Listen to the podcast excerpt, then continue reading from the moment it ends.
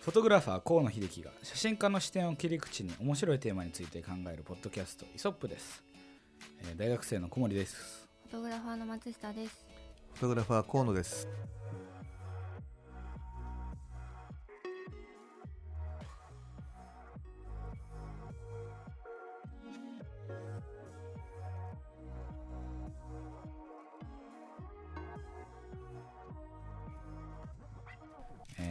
今日は4月の、えっと、第4回目ですね、えー29回目の4月23日です。皆さんいかがお過ごしでございましょうか。えっと今月はあの皆さんご存知のように、えー師匠不在なので、えっと、僕ら大学生でなんか楽しくやっておりますがどうですか？1週間空けて。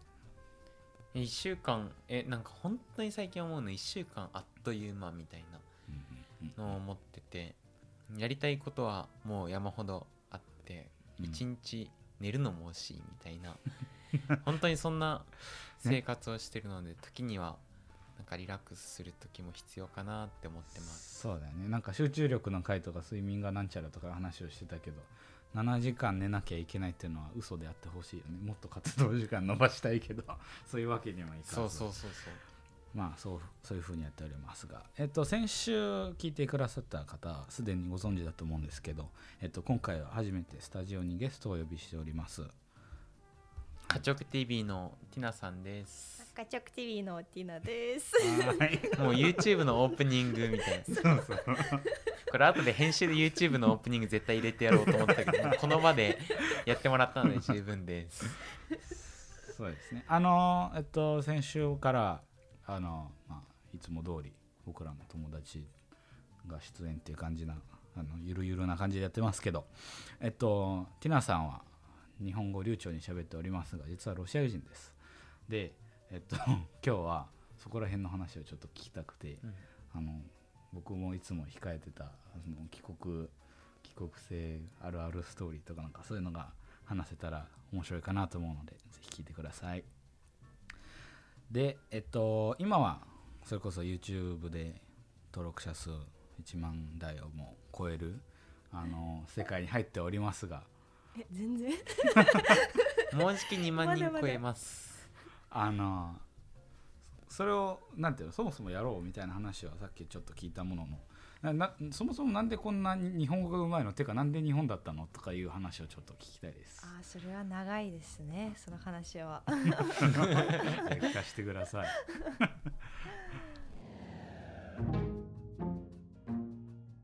もともとロシアのロシアっつっても広いからね僕もそう、もともとロシアの真ん中、バイカル湖って聞いたことあるかな。世界で一番深いところ、うんうんうん。深い湖。湖。深いところじゃなくて 湖。湖。でロシアの真ん中にあって東シベリアといって、モンゴルと中国のちょっと上うんうん。ぐらいにあるところじゃあです。なるほどね。僕はあの飛行機でロシアを上通ったことしかないからだいたいそういう時は北の北の方のあのシベリアの上の方でもシベリアとえシベリアはめっちゃでかいですよ。北だけじゃなくて、まあ、めちゃくちゃ寒いんだけど、うんうんあの地図で見たらそこまで北ではない。うん。けどめっちゃ寒い。なんか一回あったのはだいぶ前だけどあのタイガーの方でタイガーってうん、言うんだっけ、タイガータイガー。のところでなんか大きな山火事あってそうね。でそれがなんか上から見えたっていうのを覚えてるけどうんうんうん前それぐらいしか僕あんまりロシアとは接点どっかそそこら辺出身うんです。どこか まあ地図で言ったら真ん中下のそうでなんか天気がめちゃくちゃ激しいところで。ああ大陸だからそっか。で夏はプラス45まで上がって、まあ、45短いけどめっちゃ短いけどその期間そう。まあ1日とか2日ぐらいしかないけどそういう温度が。冬はやばい。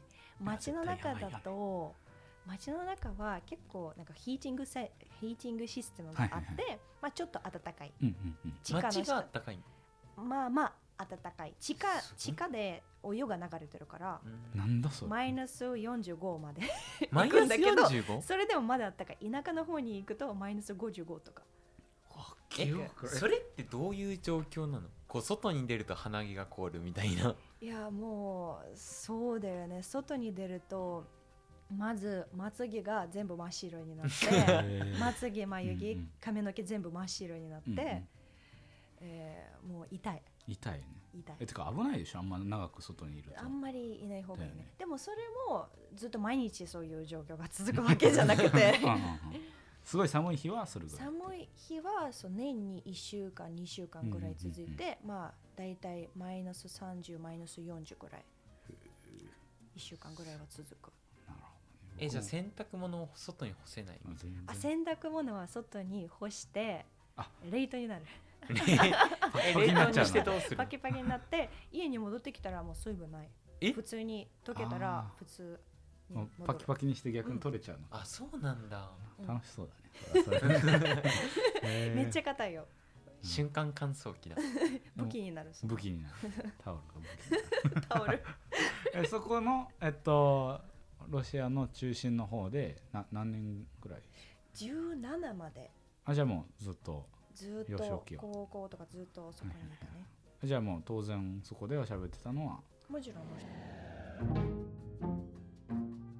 ロシア。語。ロシア語って方言とかってあるよね多ロシア語はね面白くて分、ないです方うん、あ言ないんだ。なんでかというとソ連の時にスターリンは全部標準語にしましょうみたいなことを言ってはいはいはいそれは世界でなんて一番、えー成功したプログラム、うんうんうん。中国もそういうのを何回もやったことあるらしくてうまくいかなかったけど。に問題になってますしね、うん。うんうんうんロシアはうまくあじゃあ全部フラットな標準。フラット。まあちょっとあ鉛がある人がいる。ウクライナの近くに住んでる人とか。あそっか。そっちによるとかあるもんね。若干シベリアの人とモスクワの人はちょっとだけ音でわかる。うん。会ったことないとわからんけどまあ若干わかるね音で。なんかロシア人でもなんかすごい日本人っぽい顔してる人とかたまにいない？なんかああ結構ロシア東の方にそうだよね。ロシアって何でしょうかね。いろんな民族が集まってロシア帝国っていう、んん昔はね。いろんな共和国が入ってるロシアの中に、うんうんうん。タタル人って聞いたことある、はいはいはい。トルコ系の人とかも多いし、うん。実際純ロシアンはなかなかいないと思うんだようん。ね、私でも結構ロシア人というか、まあ、ウクライナ系混ざったり、うんうん。ちょっとモンゴル系も多分入ってるし、うんうんうん。タタル系も入ってるしあとチェチェン系めちゃめちゃいろいろ混ざっててうんうんうんよくわからない、なでそれもなんかそれの時はあんまり口に出さない方が良かったからもうわからない。なるほど、ね。えーもったいないなでも。ね知れたら面白いのにね、でも名字はチェチェン人。はあ。チェチェンにしかない名字だから。えチェチェンってどこ？チェチェンはえっ、ー、とねチェチェンはテロのところ。チェチェンはめっちゃ暴力的な民族あ問題発言あ皆さんこれは聞かなかったことにしてください。チェチェンはあのコーカスス。なんていうコーカスス？コえっとコーカスス山。カウカズスだよね。えなんだ？カウカスス。となん。て日本語で。どカザフスタン？カザフスタンも近いけどうん。山がある、ヨーロッパとアジアを分けている山。そうそうそう。カスピ海の上。あのえっと降りてくんだよね北から。そうそうそう。そう。コーカススはなこうこうコーカコーカスサス？もうどちらかというとカウカズス。地理がわかんなさすぎて。カウカズス。まあなんか中央アジアだね、うんうんずっと17歳までロシアに住んでて、で何がきっかけで日本語を勉強し始めたそうだだいぶそこからジャンプあるよね。なんかその僕はなんで日本なんだろうってすごいいつもそ 気になってて。うだよね。まあもともと英語は得意で、うんうん。まあ自分では全然把握してなかったけど自然とそういう言語とかうんうんうん。が大好きで、で英語も、まあ、まあ何も勉強してないのになぜか喋れて。すごい な言語能力がすごい。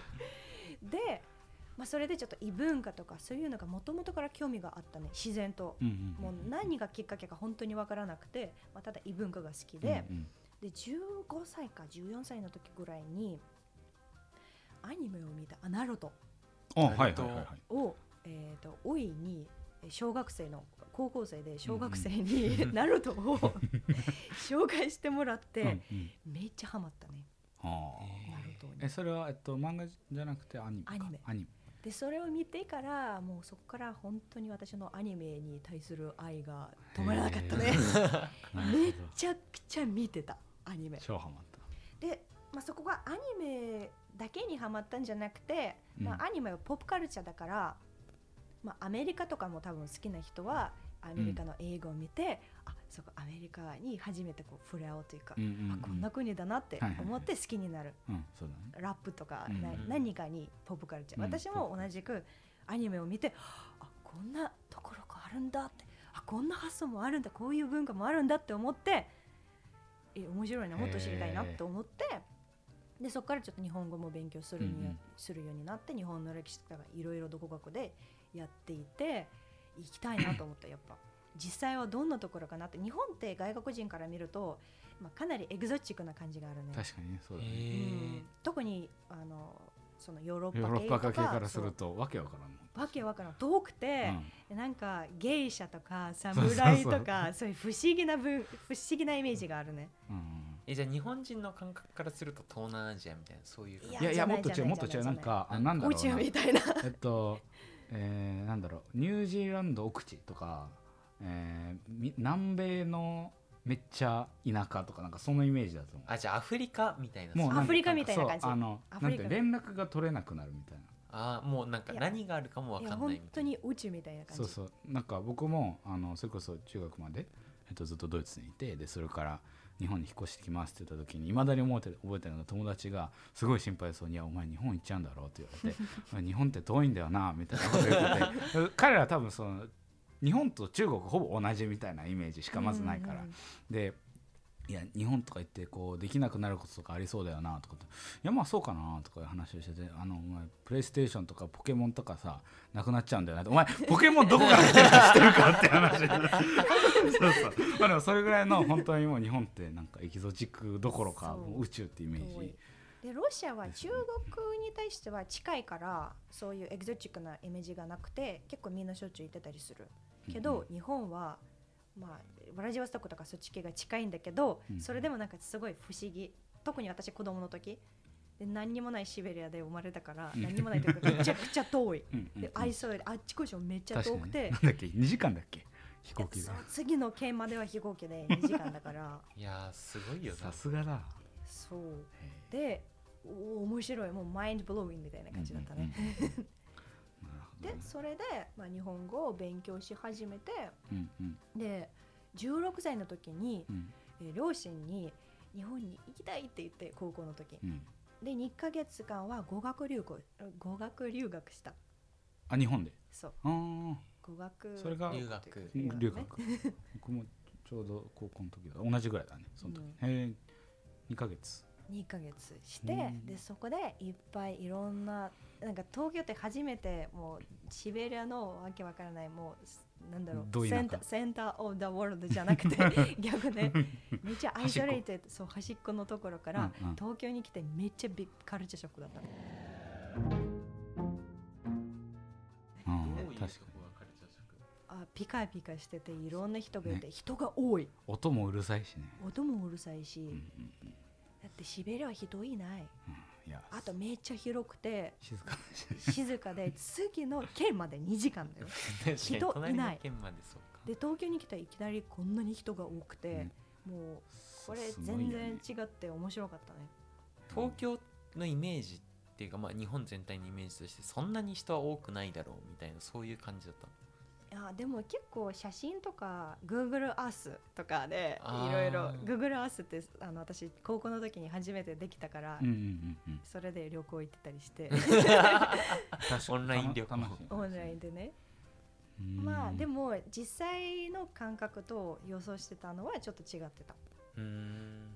なんかでもあの満員電車のなんか写真とかめっちゃ有名だからこんな感じなんだろうなって僕も来て本当にこうなんだと思っってすごい興奮してた記憶はあるけど、うん。でそれこそ本当になんだろうな渋谷とか行くともう上にも画面あるし横にも画面あるし音楽あっちゃこっちゃからいろいろ鳴ってるしみたいなフラフラしちゃって途中で、ね。最初はすごい慣れなかったけど、ワクワクするんじゃない、うん最初は興奮して、うん。面白いハイテクだって。本当にそれこそ山手線とかなんか30秒ごとに電車来てるんじゃないかってなんかすごい間隔狭いからあの僕がいたところもちょっと田舎だったけどそれこそなんか電車1時間に1本みたいなうん感じだったから もうそれで来てくれたらまだありがたいみたいな。たまに来ないっていうたけど。ね。でその2ヶ月を経て一旦でロシアに帰っ帰ってうん。高校卒業してまあそのロシアのいい大学行こうと思って、うんうん。全部書類とか送って、うん。航空券もモスクワまで買ってモスクワまでちなみに56めっちゃ遠時間ぐらいかかる。遠いでそれは航空券も買っうんて行こうと思ったけど航空券の航空券というか飛行機の1週間前に全部キャンセルしてやっぱ私外国に行きたい やっぱその多言語とか多文化が大好きで、もっとちょっと変わったところでいや新しい言語を学べるところに行きたいなと思ってで韓国行った。なるほど。日本日本じゃない。日本日本じゃなくて韓国行った。それはまたなぜ？それは日本に16歳の時に来た時に韓国人の友達がいっぱい作ってああと韓国の方がちょっと物価が安いしあと私の実家よりちょっと近いし、大使館もあって、うんうん。日本の大使館なくて私の県には。なるほど。だから韓国の大使館あって書類も自分自分で大使館に持っていけるから。へえ すぐいろいへろいろんな書類を準備して行った韓国に韓国か。ということはじゃあそこでまた韓国語を学びっていう感じ？そこで、まあ、日本と変わらんだろうって 適当すぎる。すごいな。まあでも変わらんだろうなと思って行って、も向こうで大学入ろうとしたんだけどあ韓国の大学。韓国の大学。うんうんうんだけどなんか結構違ってたね日本と。ああ それは雰囲気がってこと？それとも。雰囲気が違ってたね。うんうん。まずはそこまでカルチャーショックじゃなかった。あそのロ韓国はやシアからするとっていうこと？やっぱりちょっとなんでしょうかね。韓国はうんアジアのイタリア人みたいな感じ。なるほど。初めてアジアのイタリア人。なるほどね。すごいエネルギッシュってこと？うん。あエネルギッシュっていうかそんなにそんなに多分リえっ、とちちえっ、となんだっけメインランド？うんメインランド？あと大陸？大陸の人とそこまで変わらないね他のヨーロッパ人と、なるほどね。まあ変わるけど、結構違うけど、うんでも日本人ほど変わうん。そこまでは差がない日本人は本当に雰囲気が違う。確かにね、どういう雰囲気だよ日本人に説明するのが難しいな、難しいよね。だけどなんかその僕も感じてたのはその大陸の人たちってやっぱりこう他の国民がなんていうの？国民じゃん他の民族が入ってくるっていうのが例えば自然とあったりとかだからそれこそこうなんだろうな自分っていうものを強く持ってる人が多いだからその日本人からしたらなんかなんていうの自己主張めっちゃすごいなって思う人も多分いると思うんだけどそれこそ大陸系から来てる人たちっていうのは。あのそういうのがあったりするよね。なんかこオーラも違う。うそうそうそう。わからない。もう本当に説明しづらい。ね。へだから日本人の感覚からするとたまにちょっと押し付けなんかこう圧力を感じちゃうみたいな人もそうそうそうそうそう。いると思うけど。ねなんか感覚は日本人が思ってるこうなんかガツガツくるアメリカ人みたいなそういう感覚？そこに近いかもしれないねうん。少し、まあ、アメリカはまたアメリカで独自のあれがあるけど。でもね、でもまあ韓国人はまあ多分ちょっとロシア人よりはそこまでうんうんヨーロッパ人よりはそこまでもうちょっと落ち着いてる、うんうんけど、日本人ほどはまあそうだよねなんかエネルギーが違うおとおとなしいなんかそのおしとやかっていうのはあんまりないかも概念としてあじゃあもう韓国えなんかあんま韓国人の友達いるけどこうごガツガツした感じはしないのよ。だけどなんかもっと他の人種の人と関わるのがオープンな感じ。うん。韓国の方が。まあそうだね。まあでも難しいのはその実はその民族っていうのもくくるにくくれなくてなんでかというと日本に来るような韓国人と韓国にいるような韓国人、ヨーロッパに来るような日本人と日本にいるよ日本人って少し違うじゃん。ね。だかうん。らそういうのもあると思うからその。まあでも一般的に言うと韓国人の方がロシア人にこうエネルギーその国民性とかじゃなくてなんか価値観とかじゃなくてエネルギー、説明しづらいところが近い。うん。で日本人はもう本当になんか口初めて着陸した時に宇宙だなと思った。雰囲気が。雰囲気がね。別世界。そう別世界って感じがした。初めてはねだけどそこでまあしばらく過ごして結果的に今は日本にいるわけだからまたそうだよね。あやっぱ日本ってまなったってこと？やっぱ日本ってことになった。まあなぜかというとちょっと韓国で大学入ってその最初語学校行ったね同じく。で語学校にいる時は気づいたのは英語喋れる人が多い。しかもめちゃくちゃ上手い人が多いから自分が英語喋れるから日本だと喋れる人が少ないから、うんうんうん。まあ、ちょっとメリット、うん結構大きなメリットになるから、まあ競争 ちょっと汚い考えい方やまあでもそうだね。そう周りを見極める能力にそうだしあと韓国はもう本当に厳しいですよね競争は学歴社会。学歴社会。まあ日本もそこそこ学歴社会なんだけど確かにね。韓国の経済はやっぱり日本よりはちょっと小さい。小さいから、うんうん。企業の数数？うんうん。会社の数は少ない。うん。あと国に回っているお金も少ない。うん。はいはいはい。だから自分にとっていいあ会社が少ないから自分にとってチャンスちょっと少ないじゃん。うんうんうんうんそうだよね。そのそう一箇所あたりの競争がちょっと激しい。そう。うん。でオプションも少ないっうんていうのがあるね。まあロシアと比べたらまだいいかもしれないけど。日本と比べたら違うね。まあやっぱ世界は日本アメリカそういう中国魅力があったんだ。うん。なるほ自分の将来考えないとダメじゃん。そうどさすが。まあそのまあというか年で考自分のえれたのは自分のポテンシャルをもっとどうやって実現できるかって、まあ実現できるのは日本の方が可能じゃない？プラス英語喋れるから、うんそれも大きかった。韓国に行ってみんな英語ペラペラで喋っててちょっと韓国語を勉強する気にならなかった。なるほどね。で日本に来ましたと。でそれがじゃあ、えっと、高校卒業してうん。ちょっと韓国にいて、で同時に通信教育ロシアの大学の通信教育を受けながらマジかよ。めちゃめちゃやってるじゃん。すごいうんで韓国行ってその次はまた日本に来てうんうん。最初語学校。うんうん行けながら日本の大学のえー受験うん。受けていた、でなんかもう受験日本に来て語学校入ったじゃん、うんで大学どこを申し込もうかなって思った時にもう締め切りが ありますね。ありますね。ああみたいな。そう締め切りはもうオプションが3個しかなくて。うんうん。土師者立命館と英語で勉強したかったのね、はいはいだからオプションが少ない、うんで土師者立命館と合わせてしかなくて。うんうんあじゃあ立命館と土師者はちょっと遠いから。しかも受験料があるし3万うん。うん円ちょっとケチだから。うん一つに絞っちゃえ一つにするでて早稲田にしてうん。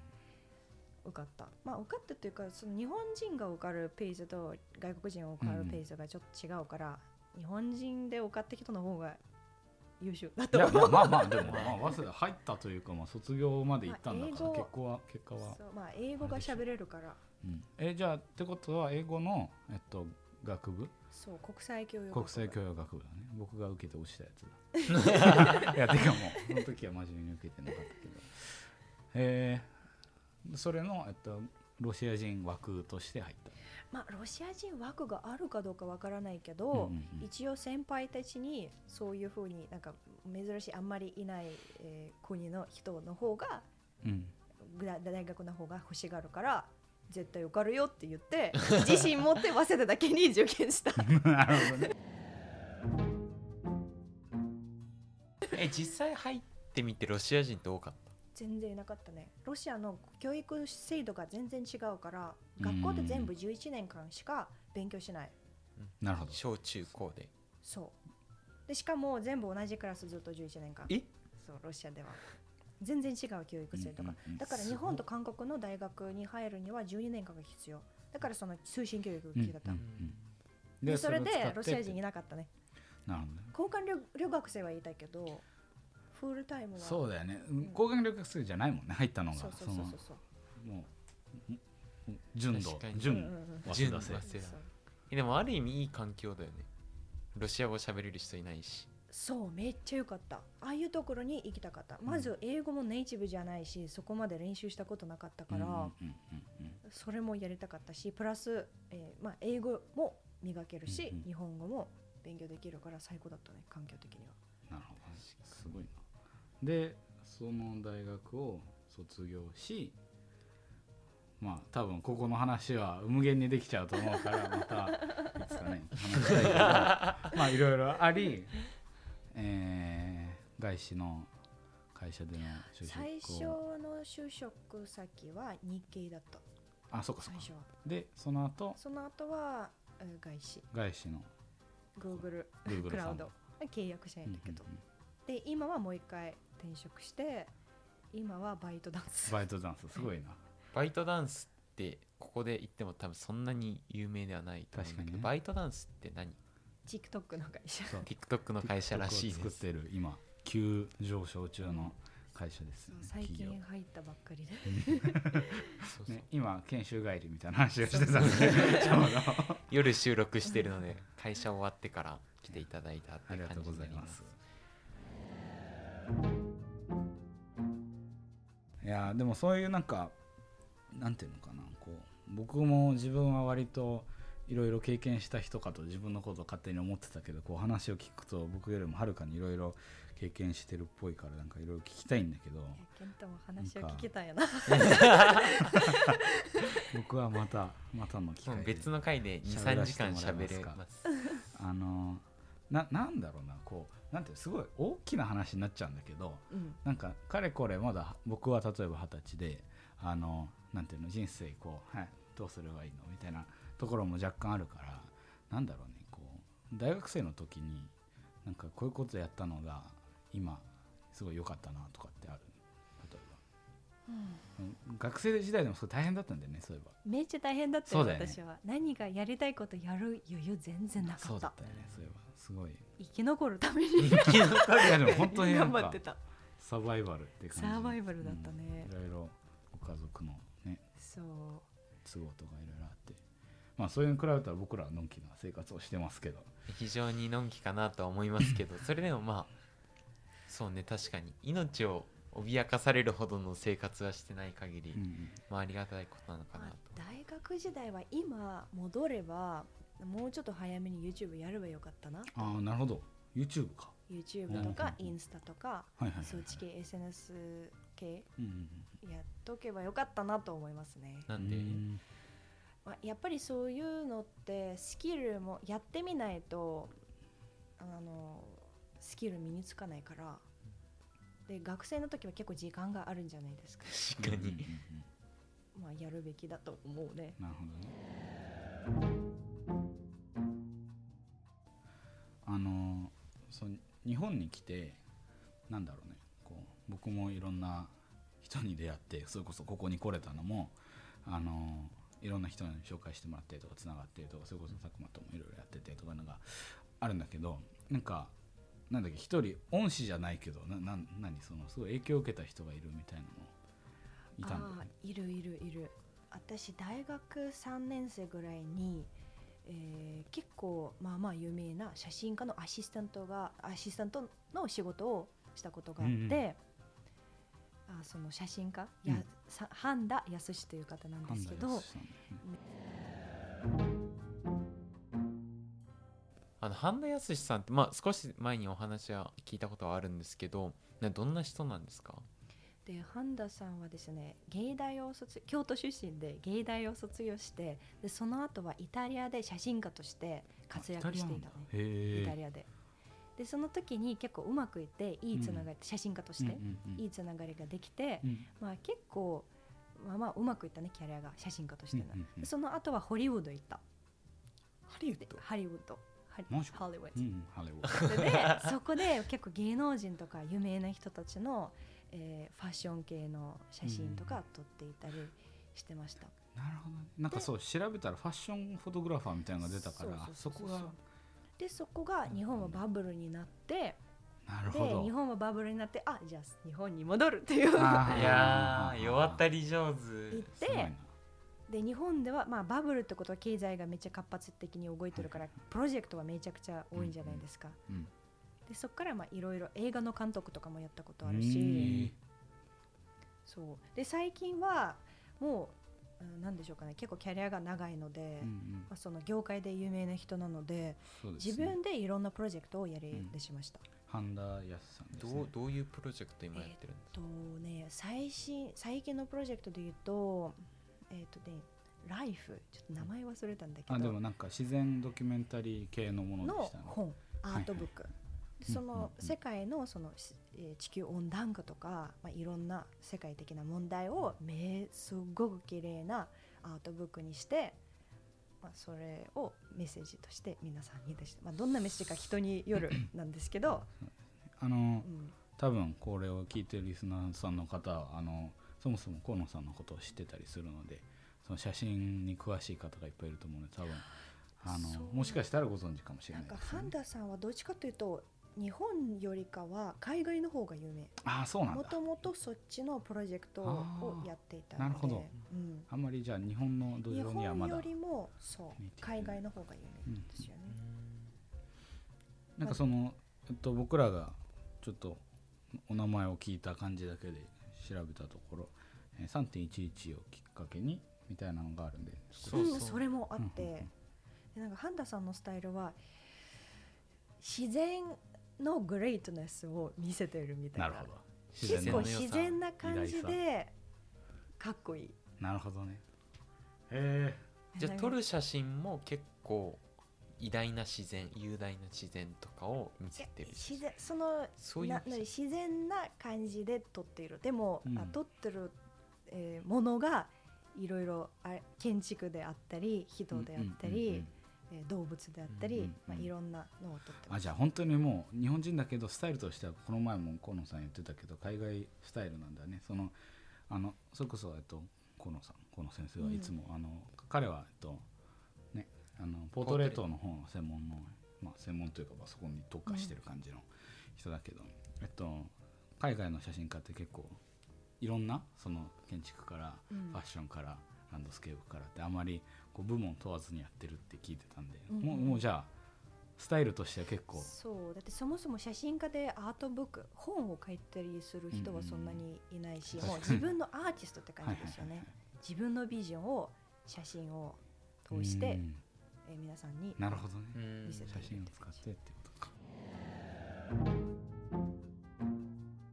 でその人と関わる機会があったってこそうそのハンダさんがあの、えーロシアのマリンスキうん。ー劇場うん。うのんプリマバレリーナ、とはい。ディアナ・ビシュニョーワとのうんうんプロジェクトの担当することに、そのプロジェクトをリードすることになってでい私はアシストやってたロシア語あ県だから。あそういうことか。そう。で一緒にサンクトペテルブルク行って、まあ、いろいろ 現地で案内してたりしてた、ええじゃあもうなんかアシスタントしてましたとかじゃなくてもう結構重役をそこでになって多分本でもうちょっと私の名前がちょっとだけ、えー、すごい。載せていただきました。アマゾンで見ててあこれじゃんと思いながら本を見てたんですけど、最近出版されたばっかり、うんうん。夏あ最近まあ半年ぐらいうん、半年前ぐらいかな、なるほど。じゃあそれのえその人に受けた影響ってなんかあるあその人に受けあでも本当に多くてその人の影響が、まず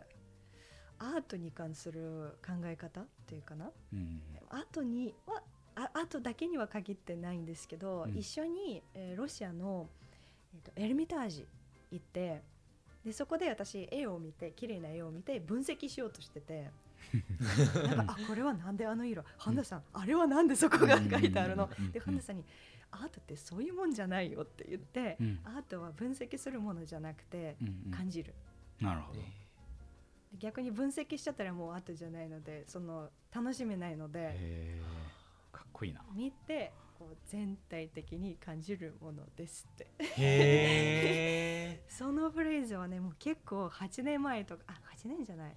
6年前に言われたんですけど、今でも今でも覚えてる。残ってる今でも全部、うんまあ、いつもそれは頭に入れて生きています。かっこいいな。確かに。えなんかその 影響でまあ今 YouTube, YouTube っていうか YouTuber とかでこう動画とか作ってると思うんだけどなんかそういうと作るもんなんか物事を作る時とかにちょっとこれ気をつけようかなとか思ったりすることとかってある YouTube ではないのかな。YouTube はもうビジネスって感じだもんね。なんか話を聞いてると。おい、うん。YouTube ビジネスうんめちゃくちゃ考えないと、うんまあ多うん。うん分ハンターさんは専門的にアーティスト。はい。で YouTube はもっと。そんなにアーティストじゃないんですよね YouTube って、うん。もっとビジネス要素というかとマーかケティング。要素マーケティングマーケティングっぽい。マあー。ケティング上手い人がやってうんる、うん。なるほどうんね。マーケティングブランディング系ですよね、うんうん。YouTube は。ーあじゃあアートではないアーってことトですね。ではなアートは違います感じることです じゃあ美術館とかに行ってこう分析せずにちゃんと感じることの大切さみたいうんまあそれだけじゃなくて人生を通して、まあ、やっぱりそのアート的な人生を生きていきたいなと思ったね。全然ちょっと飛躍しすぎててわからないんフィーリングが大事、感覚に従う、えーうん、そうだよね。感覚で生きていく、うん好きなことをやって生きていく。うんうん。うんただ人にこれがいいぞとかこれが利益があるぞとかみたいななんかそういうのじゃなくてもう本当に人に何も言われずにこれがいいなって感じたらやるみたいな、直感に従う直みたいな。感に従うまあちょまあそうだね、まあ、そこば、そこにばっかりに 従うとちょっとやばいことになりそうだけど、まあでも根幹としてそういうのをうん持って活動していうけば、そ私のちょっと性格的にちょっと神経質なところがあるから、うん。いつもこうあんまり自分の声を聞かずに分析系に行っちゃうから、はいはいはいはい。あだからそんなに分析するんだ。いやすごい分析するなっていつも。いつも思ってたら。ちょっとそっちに行っちゃうからあんまり自分の気持ちを忘れるので、うんうんうんまあ、やっぱそっちの方がなるほどね。一まあ回そっちもすごい大事自分の気持ちに戻ってっていうこと。そんないろいろ経験の話だったりを聞かせてもらいましたが今後はどのようなことをしていきたいんですかね？今度はね今は会社員で YouTube をやっているんですよね。まあできればいつできるかわからないんですけど、自分の会社を作りたいんだよね。お出ました。へ 企業。ままだなんかいろいろ今までは考えたことがあって、うんうん。一番始まりやすいのは投資があんまり必要じゃないことはウェブ系で何かをやるとかね、オンラインで何かやるのは一番、オンラインが発展した2020年20そう。21年だから。なんだけどやっぱり競争が誰でもできるからそんなに小規投資はいらないから、うんうんうん。競争はね。まあそれは確かにね。あるよね、うん。だからオフラインとオンライン両方やりたい。でも、うん。オフラインをやることになると、まあ、相当の金額が必要。場所がいる。最初のねその走り出しのためにいやーだからそこまでその資金を集めるまでは 頑張っバイトてダンスで頑張る。そこの知識を。まあねでそう。もまあまた、ま、変わるかもしれないけど、うんうん今は一応そういう感じで考えて。あと海外どっかで住んでみたい。日本以外のところ。で、またもしかしたらこれだけ日本に住んでたら少し海外にいた時にまた新しい感覚になるかもしれない。そうそうそうそう。少し日本人になってるかもしれないし今。やうん。結構なってるね。あなってるちょっと。っぱり逆にロシアとかヨーロッパの方に行くとちょっと逆カルチャーショックショック。逆カルチャーショック。あでもあるねあるねそういうの、うん僕もたまに感じるから。なるほど。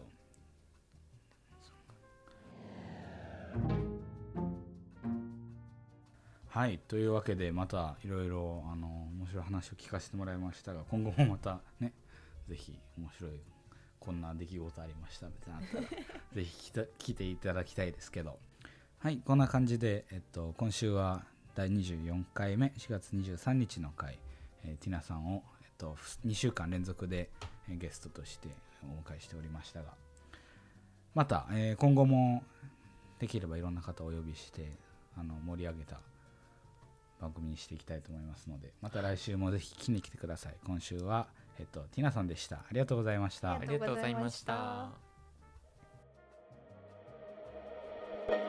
り